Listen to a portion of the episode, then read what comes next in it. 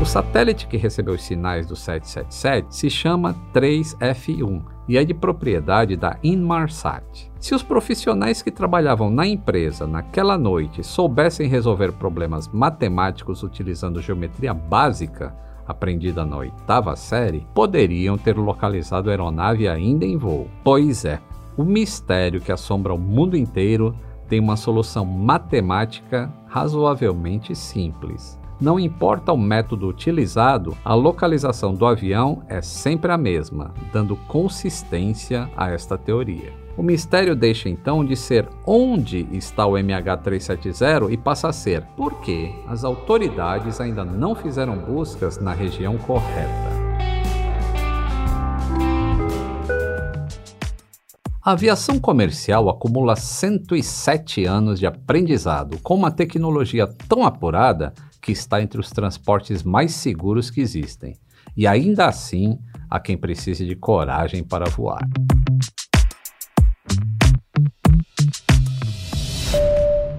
Atenção passageiros, bem-vindos ao voo número 26, partindo da milenar arte de contar histórias com destino ao fascinante universo da aviação. O tempo em rota é agradável e com os dois sistemas de transponder ligados. Eu sou o comandante Lito Souza, com mais de 35 anos de experiência em manutenção de aeronaves, sendo os últimos 20 anos como supervisor internacional. Em casos de emergência, teremos convidados a bordo para que você perca o medo de voar. O seu check-in é o início de uma viagem mais tranquila. O uso de aparelhos celulares está permitido e fones de ouvido cairão do compartimento superior. Nossa viagem sonora já vai começar.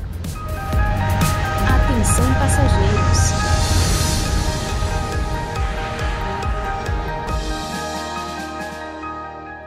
Malásia, o único país com territórios na Ásia e na Oceania. O inglês é uma de suas línguas oficiais e até a mão de trânsito é trocada. Ah, e reclamar da comida por lá é ofensa pessoal. Mas quando eu falo Malásia, geralmente pensamos em um só fato desconhecido. Será mesmo que ninguém ainda foi capaz de resolver esse mistério? Como nem tudo nesse caso tem uma explicação científica, ainda, eu convidei para ser a minha copiloto a Márcia Fernandes. Oi, Lito. Ela própria, a Sensi Márcia, que além de sensitiva, é numeróloga, astróloga, mestre de reiki, apresentadora, escritora, youtuber, podcaster e o pessoal adora. voa, cara, voa! Meu marido foi embora. Vai com Deus, meu chapa. Próximo. Márcia, a minha primeira pergunta não tem mistério algum. Eu faço para todo mundo. Você tem ou já teve medo de voar de avião? É, não, não sinto absolutamente como uma pessoa normal e não sensitiva. Não, eu entro bem. Olha, eu já quase caí num helicóptero que não tinha uma porta, não me lembro em que cidade que foi, tinha só uma porta. Aquilo fazia assim, aqui no Brasil, não passei medo nenhum, fui na aventura. Uma certa feita eu peguei um avião, minha uhum. cabeça bateu no teto com meu ex-marido, pumba! Também achei que era tudo normal e vamos em frente. Ninguém morre na véspera, não. não, não tenho medo nenhum, não. De avião, não. Isso eu acho legal, viu? Bater a cabeça e tudo bem, vamos em frente. Eu acho que é normal isso. Você falou como pessoa normal. E como sensitiva, já indicou uma simpatia para alguma pessoa que tem medo de avião? Qual é o medo na psicologia? O medo de voar. Aham. Uhum. Né? A gente estuda isso. O medo de voar, a pessoa tem medo de entregar a vida dela para os outros. Ela é extremamente rígida com ela. Ela não quer. Quando ela tá na mão de um piloto, ela fala: Bom, acabou, a vaca foi pro brejo. Porque agora eu tô, na, eu tô na mão do outro.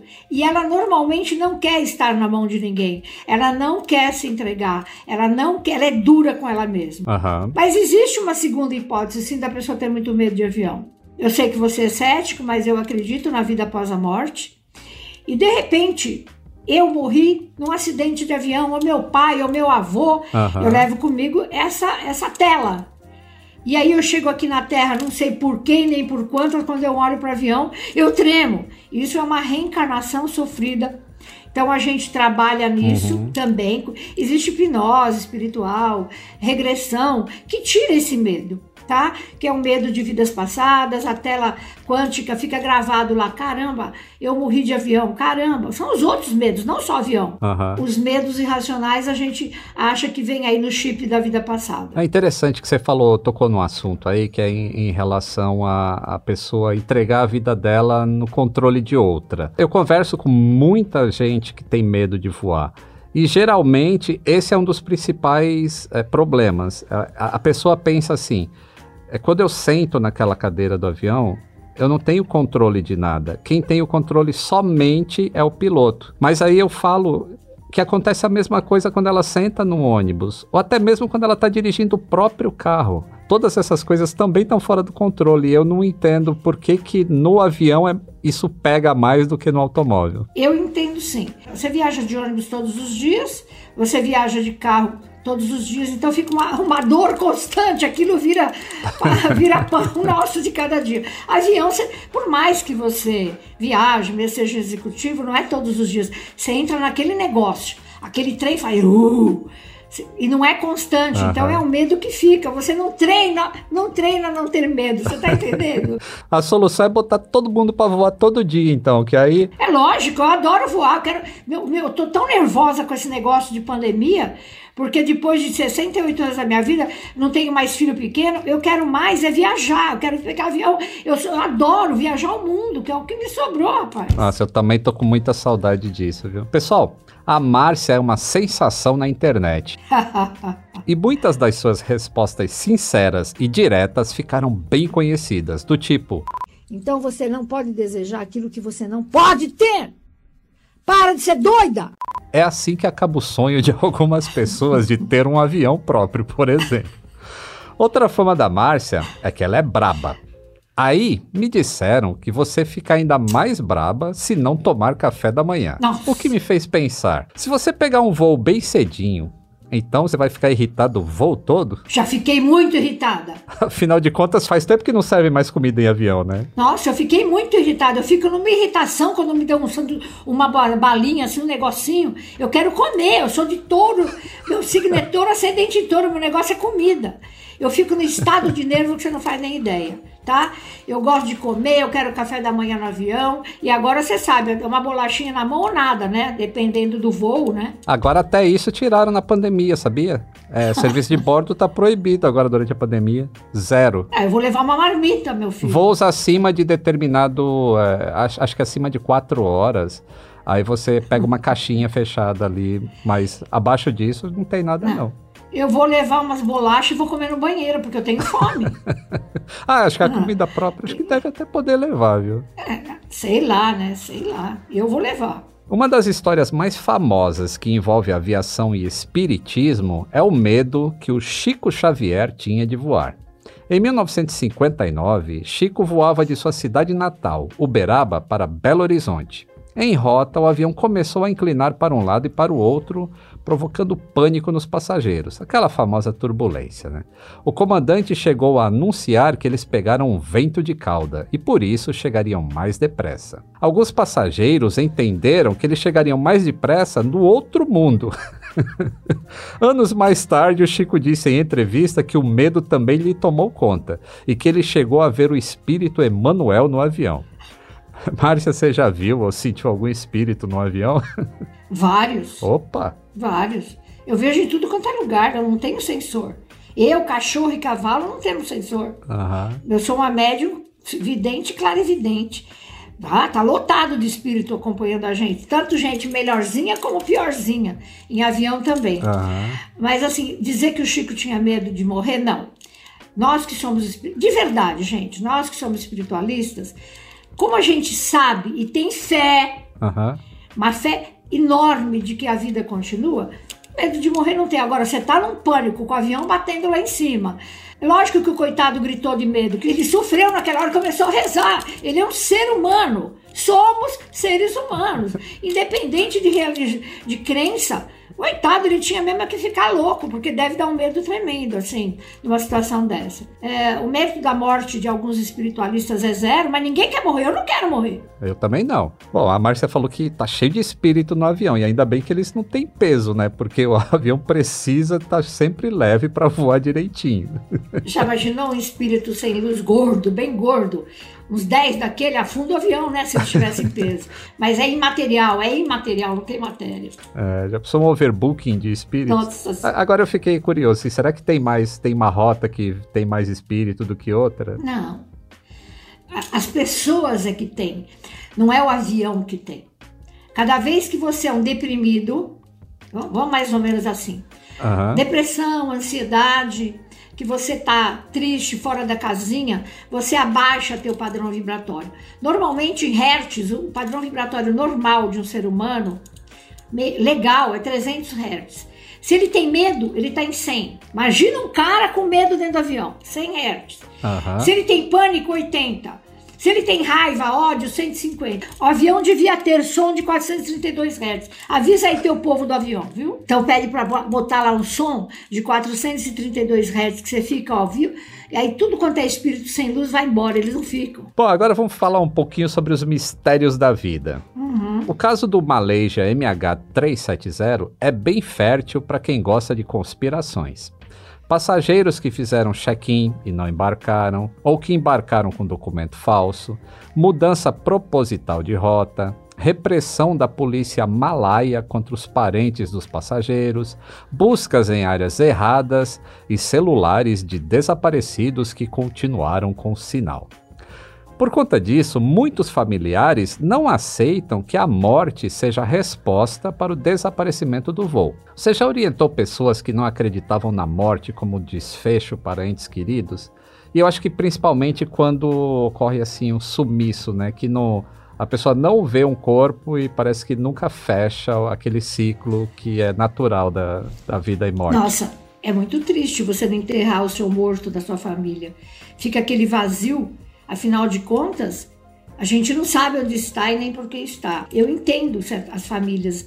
É terrível. Eu, eu detestaria passar por esse momento. Bem, bem triste, bem triste. mesmo. Entretenimento a bordo.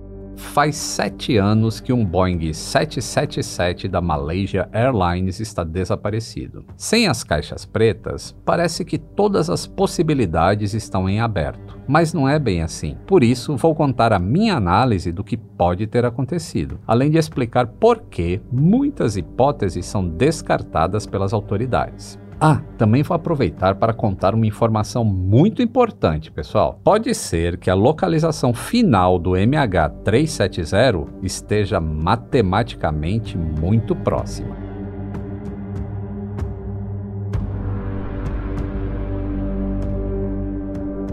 Atenção! Esse programa não é contraindicado para ansiosos. Ainda que alguns detalhes não tenham sido explicados, ao menos oficialmente, é possível ter uma ideia do que aconteceu com o voo 370 da Malaysia Airlines. E vou além: assim como a mente humana está cheia de mistério, a aviação também. Tem o folclórico caso dos pilotos da Marinha Americana que sumiram no Triângulo das Bermudas, poucos meses após o fim da Segunda Guerra Mundial. E pior, o avião que fez as buscas também sumiu. Ali pela Ásia, teve um avião militar americano que carregava passageiros para as Filipinas, e mesmo com a mobilização de milhares de oficiais, nenhum vestígio foi encontrado. Ou o avião cargueiro da Varg, comandado por Gilberto Araújo da Silva, aquele mesmo do episódio número 3 desse podcast, que sumiu dos radares logo após decolar de Tóquio em 1979. E para quem é fã de rock como eu, jamais se esquecerá da queda do avião britânico Stardust, ainda mais porque meio século depois do acidente, destroços foram encontrados por alpinistas. E o caso do MH370 sequer é a última aeronave desaparecida. E olha que coisa, dois anos depois do 777 da Malaysia, um Antonov da Indian Air Force, com 29 pessoas a bordo, desapareceu exatamente no mesmo lugar no Golfo da Tailândia. Atenção, passageiros! A Márcia volta para o bloco final, mas antes eu vou contar o que a matemática solucionou sobre esse mistério.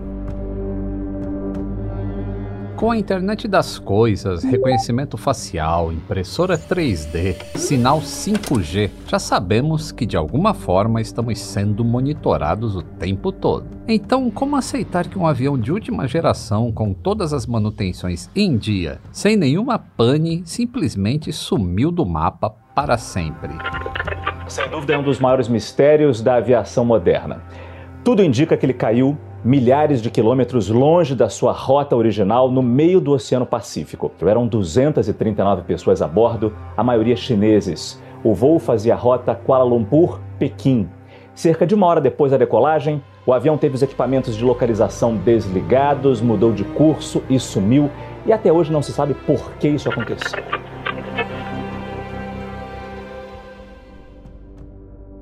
Eu sei que a curiosidade pode nos dominar facilmente e nos conduzir a centenas de teorias das mais variadas naturezas. A grande mídia, por vezes, também alimentou mais o lado lúdico sobre o MH370 do que o informativo.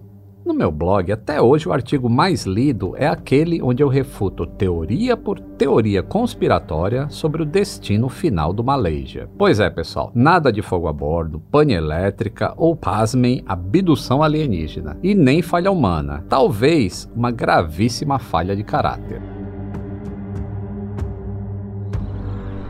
Na madrugada do dia 8 de março de 2014, horário local, o Boeing 777 da Malaysia Airlines, matrícula 9 Mike, Mike Romeo Oscar, saiu de Kuala Lumpur, na Malásia, com destino a Pequim, na China, uma rota de aproximadamente 4.500 quilômetros percorrida em 6 horas. Estavam a bordo 12 tripulantes e 227 passageiros, de 15 nacionalidades diferentes. Quase 65% dos ocupantes eram chineses. Foi descoberto que dois passageiros embarcaram com passaportes falsos. Eles tinham nacionalidade iraniana. No flydeck estava o experiente comandante Zahari Ahmad Shah, de 53 anos, com mais de 18.300 horas de voo e 33 anos de serviço à Malaysia Airlines. Apaixonado por aviões, Shah construiu o seu próprio simulador de voo. Ele também publicava vídeos em seu canal no YouTube, com dicas de engenharia para pequenos reparos domésticos. Esses materiais foram analisados durante as investigações. Ao seu lado, o jovem copiloto Farik Abdul Hamid,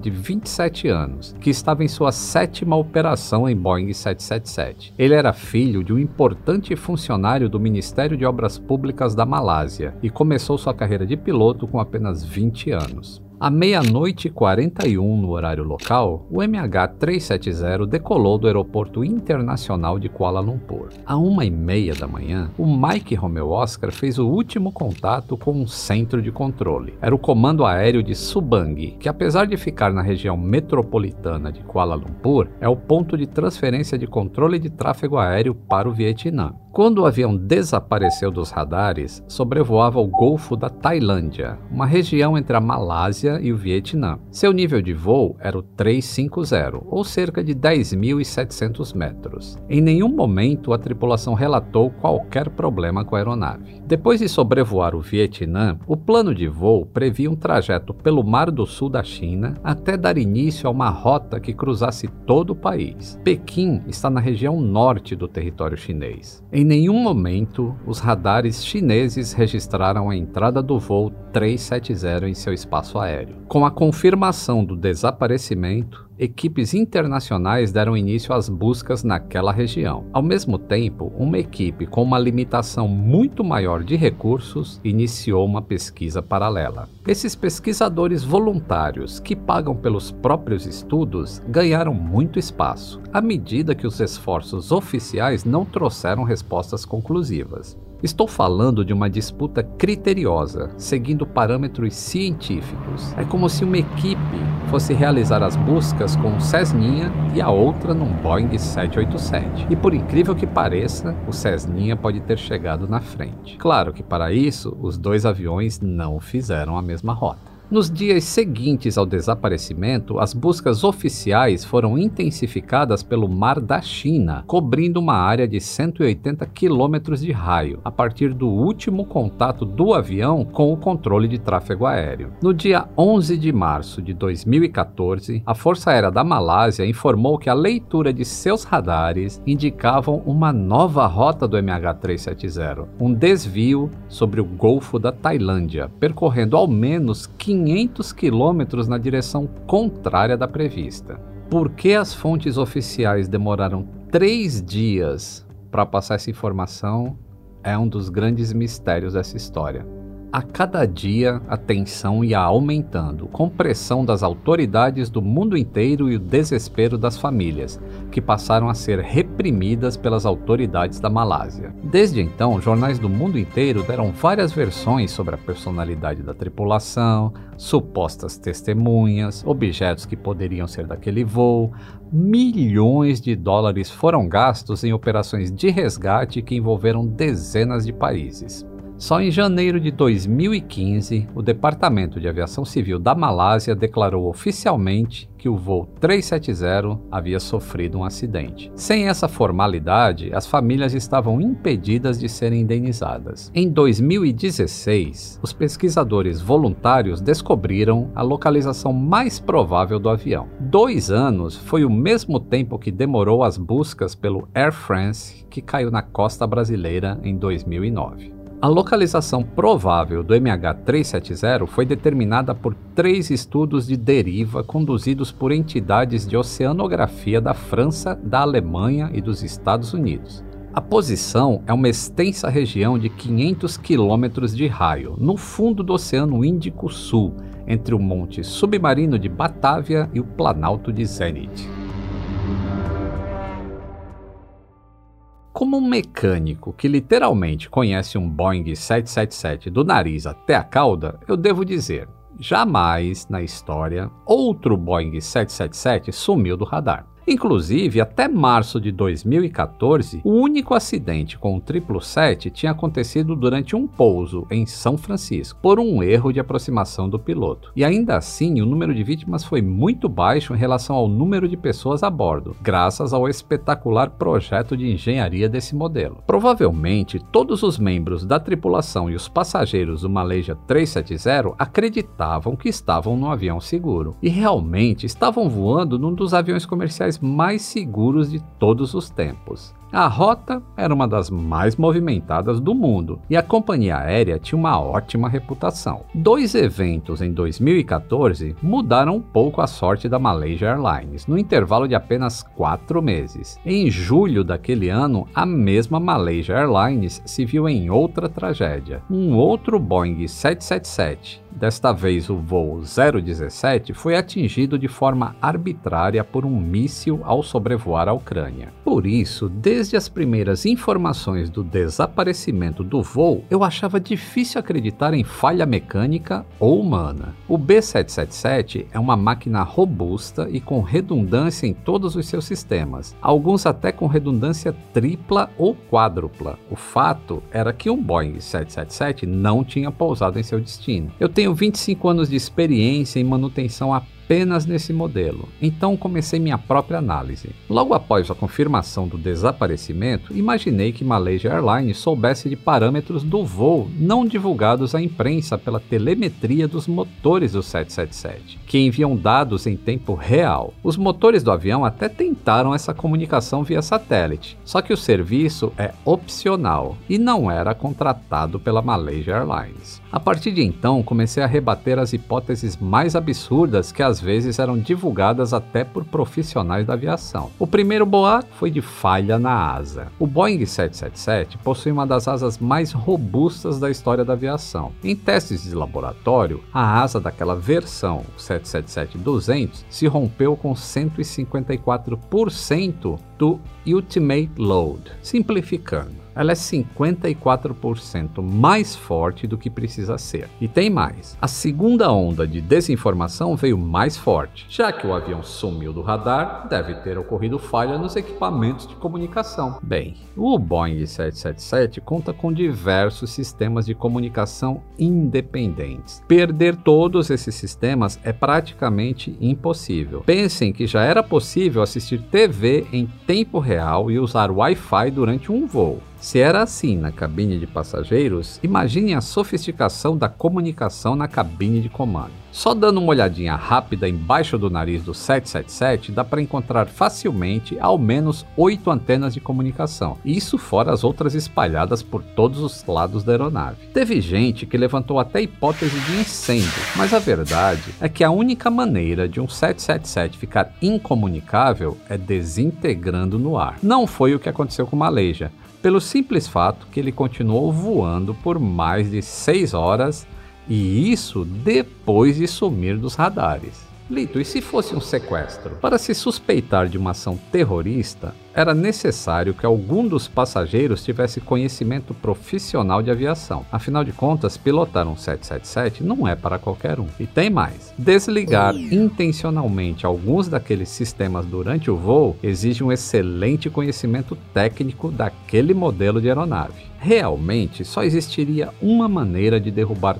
todo o sistema de comunicação de um 777: uma perda total do centro eletrônico do avião por agente externo. O tempo em rota era bom, sem turbulência e com céu claro. Não descobriram nenhuma evidência para essa remota possibilidade. Isso sem falar que não havia destroços. E a hipótese do 370 ter caído no Golfo da Tailândia? Sob o ponto de vista técnico, era difícil. A região não apresenta grandes profundidades. Além disso, nos três primeiros dias após o acidente, foi feita uma vasta varredura no local e, mais uma vez, nenhum destroço encontrado. Lito, é possível esconder um avião em pleno voo, mesmo que o transponder seja desligado? como foi feito no MH370, já vamos entender que um disfarce completo é mais difícil do que se imagina. Mas, Lito, um piloto poder desligar o transponder não é uma falha de segurança? Depende de qual aspecto de segurança você está falando, como eu já expliquei no episódio 23.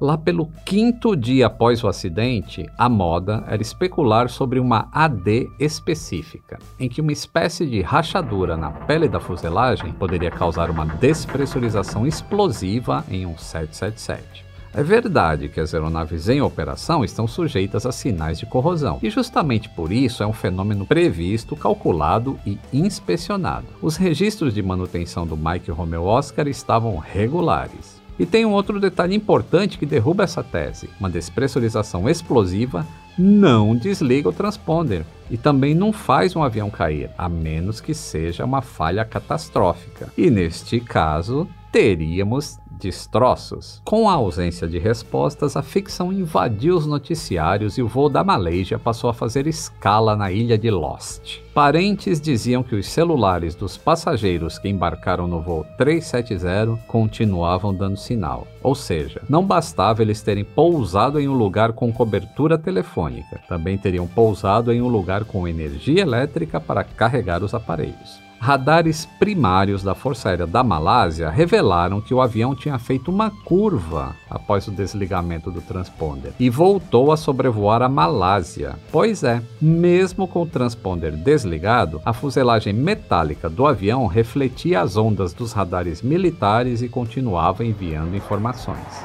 Eu achei estranho os militares não terem enviado caças para interceptar um alvo de radar primário que estava invadindo o espaço aéreo e não se comunicava. Mas acontece que o 777 estava voando bem na fronteira entre a Malásia e a Tailândia, ora em um país, ora no vizinho de fronteira. Aí cada um empurrou o problema para o outro e no final das contas nada foi feito. Após cruzar o Golfo da Tailândia, o avião faz uma curva para a direita para evitar a invasão do espaço aéreo de Sumatra. Depois disso, todas as informações precisas do 777 foram perdidas, porque ele já estaria sobrevoando águas internacionais. Fora do alcance dos radares. Tudo muito preciso e cuidadoso, não é mesmo? Seria possível um avião seguir um plano de voo tão perfeito assim sem ninguém no comando? Eu continuei refutando as teorias mais famosas que pipocaram na internet, mas já estava convencido de que a natureza daquele mistério era criminal.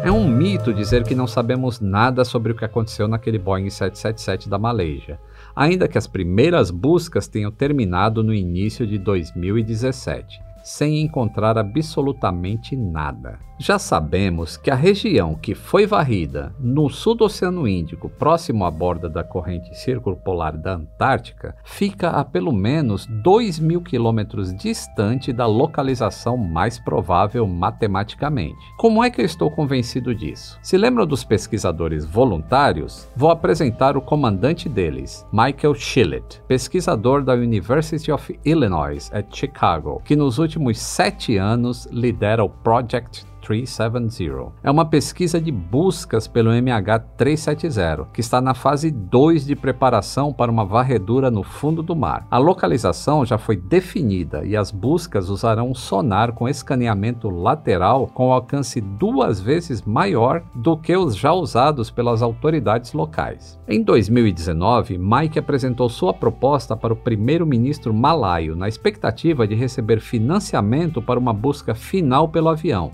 avaliada em 35 milhões de dólares. Considerando que a última busca oficial custou 280 milhões de dólares e foi um fracasso, a oferta de Mike até parece um bom negócio, não é mesmo? E como a localização foi definida? O método utilizado foi o mesmo desenvolvido pela BEA e pela Airbus para localizar o Air France 447 em 2011. Essa história eu contei no primeiro episódio dessa temporada. A diferença entre os dois casos é que no avião da Malaysia, o Akers também foi desligado existindo uma intenção de tornar o avião invisível. Assim, o piloto impediu que as informações típicas de voo, como a velocidade em relação ao solo, a altitude e o rumo da aeronave, chegassem aos satélites, às estações terrestres e às equipes de busca. Crime perfeito? Nem tanto. Provavelmente o piloto não sabia da existência de um dispositivo de segurança do 777, que enviou um ping de conexão mesmo depois que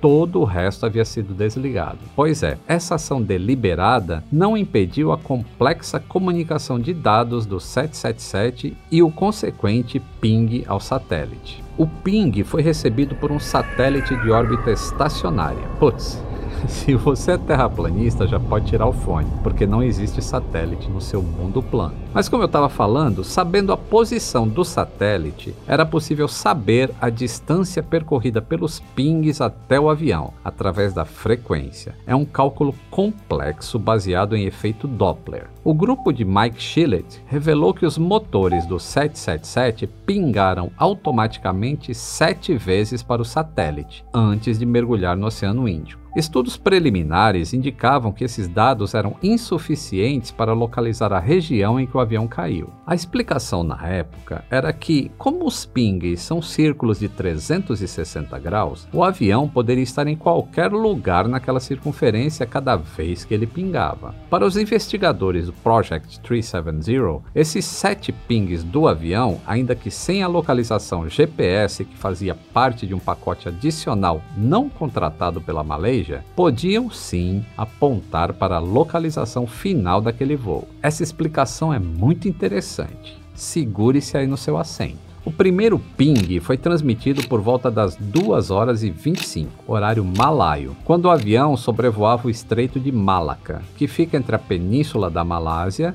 e a ilha de Sumatra, dividindo o Oceano Índico do Pacífico. Essa já era uma localização conhecida. Vocês se lembram dos radares primários? O ping número 2 mostra uma rota para oeste. O ping 3 já mostra o avião rumo ao Índico Sul, quase que em linha reta até o ping 4. No ping 5, o Boeing já estava mais a leste e no ping 6 e 7 o avião estava a oeste da costa australiana. O desenho dessa rota revela algumas peculiaridades. Quem estava no comando da aeronave evitava o sobrevoo em áreas terrestres, priorizando as águas internacionais, onde a aeronave não poderia ser rastreada ou interceptada. A partir do ping 5, é possível notar que o piloto puxou o avião bem para leste, para voar precisamente entre as ilhas Killing e as ilhas Christmas, ambas territórios australianos. Essa é uma evidência relevante de que o piloto alterou a rota propositalmente. A única estranheza a respeito desse trecho é que as ilhas Killing não possuem recursos militares, como aviões de caça ou mesmo radares, mas aquela pequena porção de terra já foi o suficiente para deixar o comandante cauteloso. Após atravessar as ilhas, o MH370 se aproximou novamente de uma rota aérea padrão que poderia até levá-lo a Perth.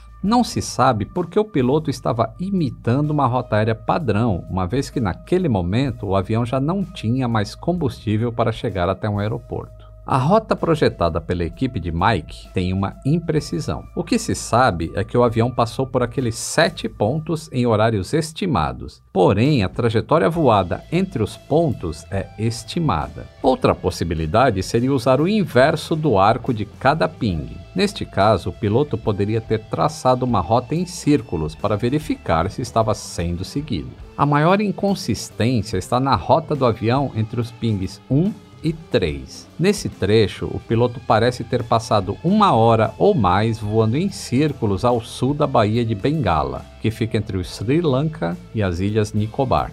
Cerca de quatro horas após a decolagem, o avião pegou o rumo do Oceano Índico Sul, que já está confirmado a partir do ping 4. O cálculo dessa trajetória sugere que o piloto teve o controle da aeronave durante seu voo final, com duração total de 7 horas e 36 minutos a rota não condiz com um trajeto aleatório, e sim com uma rota planejada. Foram feitos muitos ajustes na cabine de comando durante o voo. Está evidente que o piloto tinha programado uma rota específica para sumir com o avião no meio do oceano, mas esse trajeto foi sendo alterado dependendo do tráfego de navios ou outras implicações. O ping final é definido como local onde o avião caiu quase que imediatamente. Na estimativa desse estudo, o piloto provavelmente não teria tentado planar por mais do que dois minutos. O estudo também definiu a localização de três embarcações que estavam navegando naquela noite na região em que o avião caiu. Se você acompanhou bem o caso, sabe que as autoridades encontraram destroços do MH370 na costa africana. No total, foram recuperados cerca de 30 pedaços do avião, a maioria com menos de um metro de comprimento.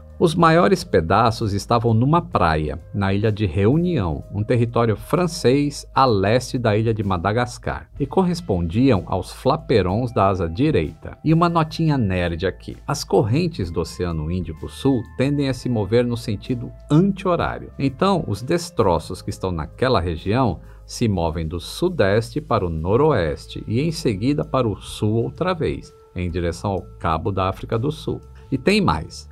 Objetos à deriva quase nunca cruzam a linha do Equador em nenhuma das direções. Então você nunca vai achar uma garrafa com uma mensagem que tenha sido lançada lá da Inglaterra. A descoberta desses destroços confirma ainda mais a teoria da equipe de Mike. O tipo de dano encontrado era característico de um pouso controlado na água, ao invés de em alta velocidade. Como quase todos os pedaços eram do lado direito do avião, ficou sugerido que o piloto sequer tentou nivelar as asas.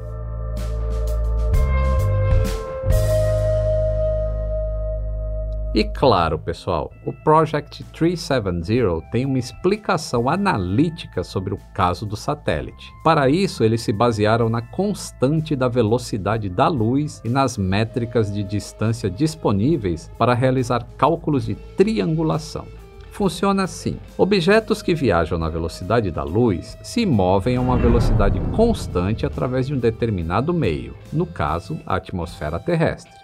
A luz viaja 300 km por milissegundo, de modo constante. Isso significa que em 2 milissegundos a luz viaja 600 km, em 3 milissegundos 900 km e assim por diante. Qual é a distância percorrida por um Boeing 777 em 1 milissegundo? Essa resposta depende de vários fatores. Pois é, O que viaja na velocidade da luz traz respostas mais rápidas também. Ainda assim, foi possível deduzir a taxa de velocidade do MH370. Esse é um ponto delicado da investigação, porque pode revelar negligência e apontar nomes que poderiam ser processados. As informações do ping de conexão poderiam ter sido transmitidas para as autoridades em tempo real, se o proprietário do satélite que rastreou o avião tivesse autorizado. O satélite que recebeu os sinais do 777 se chama 3F1 e é de propriedade da Inmarsat. Se os profissionais que trabalhavam na empresa naquela noite soubessem resolver problemas matemáticos utilizando geometria básica, aprendida na oitava série, poderiam ter localizado a aeronave ainda em voo. Pois é, o mistério que assombra o mundo inteiro tem uma solução matemática razoavelmente simples. Não importa o método utilizado, a localização do avião é sempre a mesma, dando consistência a esta teoria. O mistério deixa então de ser onde está o MH370 e passa a ser por que as autoridades ainda não fizeram buscas na região correta. Em 2018, 54 pings do pré-voo do MH370 foram redescobertos. Esses dados contribuíram para confirmar a trilateração do Project 370, que aponta para a localização final do MH370. A trilateração é uma técnica antiga, muito utilizada na fabricação de telescópios de precisão, microscópios e lentes para diferentes usos.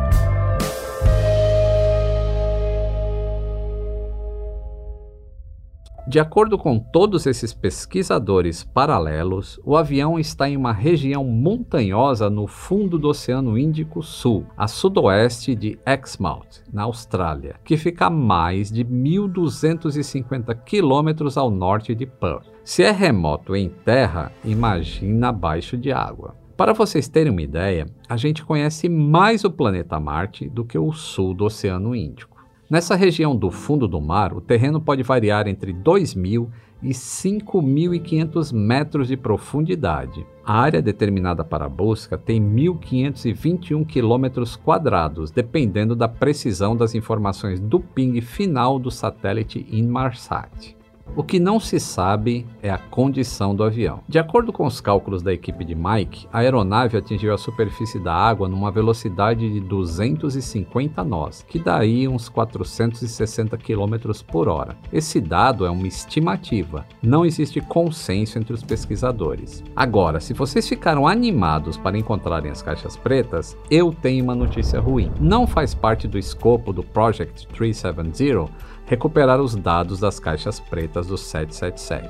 Essa seria uma etapa de responsabilidade do governo da Malásia. A equipe de Mike tem como objetivo localizar os destroços do avião. Caso as caixas pretas estejam entre os itens recuperados, a sua leitura é de responsabilidade das autoridades locais. Ainda que a caixa preta fosse encontrada, ela não revelaria todos os dados do voo, pelo simples motivo de que houve interferência. O gravador de voz capta apenas as últimas duas horas de sons na cabine. Como o avião voou pelo menos seis horas depois do desligamento do transponder, já não teria mais tanta importância. Outras certezas dos investigadores: a série de erros em sequência do comando da Força Aérea da Malásia atrasou a solução do mistério do voo 37 770 por décadas, sem que nenhuma base militar acionasse a defesa aérea. E o pior, apesar de terem esta informação já no dia seguinte ao desaparecimento, o governo malaio ainda assim organizou as buscas no Golfo da Tailândia, perdendo tempo precioso nas buscas, além de desperdiçar recursos, inclusive de outros governos, como o chinês. Por este tipo de atitude inexplicável é que existem tantas teorias da conspiração nesse acidente.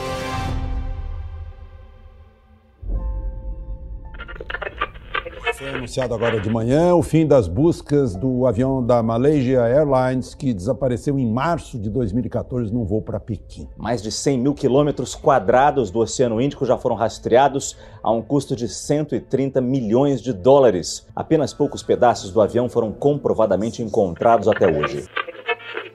Lito, e os passageiros? Bem, a questão da despressurização do avião para deixar as pessoas inconscientes, eu não acho tão plausível. Primeiro, porque não é tão fácil assim despressurizar um avião em voo. E segundo, que as máscaras de oxigênio iriam cair e até que todos os passageiros e tripulantes ficassem inconscientes, a vida do comandante Shah se tornaria um inferno. Como era um voo noturno de 6 horas, era mais fácil só desligar o mapa que aparece na TV de entretenimento dos passageiros. Consequentemente, ninguém ficaria perguntando ao comandante para onde ele está indo, nem mesmo os comissários de bordo, que devem ter continuado apresentando o serviço de bordo até que todos os passageiros estivessem dormindo. Claro, isso é uma suposição minha, né?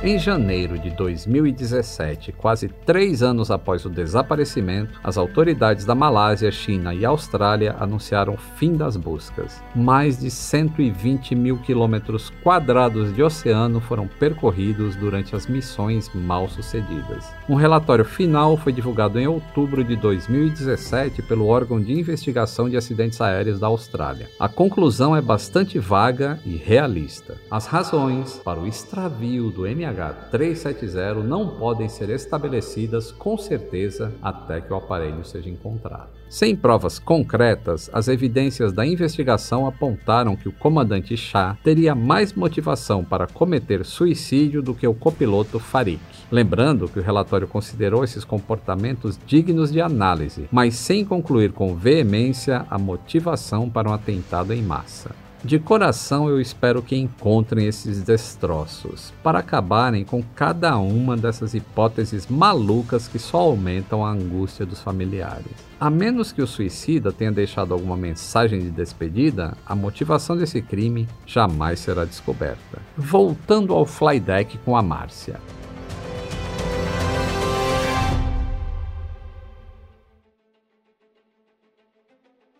Vamos agora para a parte mais polêmica. Eu queria saber um pouco mais sobre previsões, porque eu não acredito muito em previsão. Uhum. Como que elas são feitas? É possível prever, por exemplo, que um avião vai chegar em segurança no destino final? Você sabe que é possível. Inclusive existe um mapa astrológico que chama Mundial Mundana. Esse mapa estou dizendo o mapa da Terra e não das pessoas. Hum. Quando bem feito, mostra quando vai ter o tsunami, o tsunami, quando a gente vai entrar num luto coletivo, porque quando esse avião caiu, seja onde for, nós entramos num luto coletivo. Uhum. Mostra quando vem catástrofe, acidentes violentos, ele mostra. Então, se você fizer um mapa bem feito, é possível pela astrologia que é técnica. Agora, para uma sensitiva como eu, você perguntar, olha, o voo número tal, etc e tal. Mentira que eu vou ver, porque é raríssimo. Uhum. Tanto que ninguém viu a pandemia. Verdade. A gente vê mais as possibilidades da pessoa ter desencarne coletivo. Isso pode acontecer. Mas prever, assim, todos os voos é muito difícil, muito difícil, muito, mas pode acontecer. E uma das suas previsões mais famosas foi exatamente um. envolveu um acidente aéreo, que foi a morte do, do jornalista Ricardo Boechat em 2019. É, foi. Como é que foi isso? Veio assim naturalmente em você, porque você não estava procurando um acidente. Então, queria saber se dá para explicar esse processo, como é que é. Você sabe que é assim terrível. Isso nasce na gente. A minha avó era assim, meu pai era assim, eu sou assim. Então, assim, bateu em mim uma coisa, vai ter esse acidente, vai morrer, tal. Eu, eu nem sabia o nome direito, mas bate assim, sabe um filme? Olhando para você agora, passa um filme. Pá! Tão forte que não dá, não dá para enganar a gente. E eu levo muito a sério isso. Mas eu não sou aquela beata, não. Ah, não vou atravessar a rua, ah, senão eu fico louca. Uhum. Eu vou pra vida, meu amigo. Ah, porque eu não vou fazer isso, que eu não vou fazer aquilo. Não. Eu, eu vivo. É, exatamente o que eu ia falar. Senão a gente não vive, né? Se você não sai nem de casa. Esse é um conceito que a gente aplica muito à aviação, sabe? É evidente que a aviação moderna, ela é muito segura. Sim. E eu costumo falar assim que as pessoas precisam diferenciar perigo de risco. É, por exemplo, se você só o fato de você sair da sua cama de manhã já é extremamente perigoso. Dormir já é muito perigoso. Muito. O que a aviação controla muito é o risco. A gente mitiga os riscos até eles chegarem perto de zero. Que maravilha. Por isso que a gente não tem tanto acidente aéreo assim em aviação comercial. São pouquíssimos. Que espetáculo. Eles são muito raros. E a causa também nunca é uma só. Tem que ter uma série de fatores que desencadeiam um acidente. Tá. Uma das coisas que causa muita comoção é, em acidentes aéreos, principalmente, é que as pessoas dizem realmente é uma tragédia, porque infelizmente muitas vidas são perdidas ao mesmo tempo. Embora eu ainda tenha né, uma dúvida assim em relação a isso, porque você vê acontece um acidente, ele é muito falado quando tem 300 vítimas, por exemplo, ele já vira uma tragédia mundial. E a gente teve uma pandemia em que morreu 4 mil pessoas num dia e parece que a comoção não é tão grande. Eu queria que você explicasse um pouco o que, que é esse, o seu entendimento sobre desencarne coletivo. A engenharia cósmica permite. Existe engenheiro cósmico. Hum. Permite que esse pessoal se una para que o processo de desencarnação dessa pessoal seja mais rápido possível. Para que eles possam rapidamente progredir e não ficar aqui esperando um aqui outro lá. Não existe acaso no universo. O pessoal deve estar estranhando aí, o pessoal que Que te acompanha. é, me conhece, é, que me acompanha, porque eu sou extremamente cético com diversas coisas, o que não afasta o fato de eu já ter lido muitos livros é, psicografados. Eu me interessei muito por espiritismo uma fase da minha vida. Então eu gosto muito de ler sobre tudo. O Perfeito. fato de eu não acreditar em algumas coisas é apenas a minha maneira de ser de, de cético engenharia. Cada um tem seu tempo. Isso não quer dizer que você não seja um cara bom, não esteja no teu melhor. Você não precisa ser espiritualista para ser melhor. Basta você ser bom. Que de repente você vai querendo entender os mistérios da vida. É o nosso tempo, gente. Não tem isso. E isso eu, eu sigo bem isso também. Assim, eu não faço com outro que eu não quero que seja feito comigo. Isso é um preceito. Então faz parte de mim. Pronto. Uma das funções do Atenção Passageiros é fazer com que você perca o medo de voar. E tem muita gente que segue a Márcia e que acredita no que a Márcia acredita e tem fé também, que é uma coisa muito importante para todo mundo. E se você conseguir chegar, embarcar um avião de maneira mais tranquila, porque você está acreditando no seu mapa astral, ótimo. Vá viajar também, vá viver a vida. E quem acredita só na, na parte cética corretinha de engenheiro, que forças físicas e tudo mais, ótimo também, vai voar tranquilo. O nosso papo me deixou com uma última curiosidade. Como é que você diferencia o que é destino de um acidente? Ou o acidente é um destino? Não. É um predestino. Então vamos de novo. Eu Sim. para nascer, acredite você ou não, você vai encontrar comigo. Você senta lá na quinta dimensão, você desacopla todos os seus chips da memória para poder chegar aqui. Você vê como eu também tenho a engenharia, querido. Qual é o teu predestino? Você está predestinado a quê nessa vida, rapaz? O que, que é para acontecer? Então vamos imaginar que isso se chama karma. Vou adotar filho, vou correr, vou trabalhar, vou ajudar.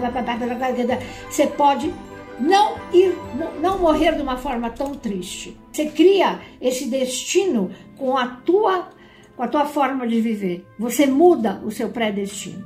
Você pode mudar o seu karma, em outras palavras. Você muda a toda hora, a todo minuto, a todo segundo. E pode criar. A gente pode mudar o karma e, e- esse destino ficar bom. Bom, pessoal, eu adorei o bate-papo com a Márcia aqui. Eu pensei que ele ia me dar umas broncas, mas ah, foi tranquilo? Não, eu quero te seduzir, mas tá difícil. Eu acho que ela tomou um café da manhã bom hoje, que ela não tá brava comigo. Olha, ah, o que vale, o que vale fora da caridade na salvação. A primeira caridade a gente tem que fazer pra gente mesma. Eu sou obrigada a me amar, a cuidar do meu corpo físico, meu corpo mental e, consequentemente, o meu espiritual. Na hora que você se amar, você já está melhorando o seu destino. Porque você vai amar o próximo, não é verdade? Verdade, pura verdade. Isso aí eu concordo com você plenamente. Oba! Márcia, muito, muito obrigado por ter aceitado participar aqui desse bate-papo, mostrar a sua experiência, falar sobre o, o que você pensa a respeito de um acidente tão misterioso. E foi por isso que a gente te chamou, porque envolve mistério. Ele, ele ainda não foi solucionado, ele está muito próximo de ser solucionado, mas ainda não chegamos lá. Então agradeço muito a tua participação. Deus abençoe essas pessoas que foram dessa forma, que a gente tenha empatia com o ser humano, que a gente esteja aprendendo alguma coisa aí dessa, desse vírus, né, que é uma guerra, e que a gente não tenha medo de voar. Querido, como eu disse, nada é por acaso. Se entrega, vai viajar, vai passear, não comande tanto a sua vida. Relaxa, filho, e voa, vai voar. Voa, pessoal, voa. Olha aí, sigam o conselho da Márcia, voem. Exatamente.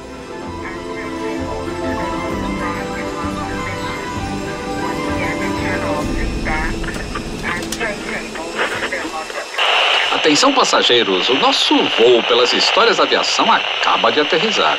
Nos encontramos no próximo embarque. Um grande abraço e até o próximo voo!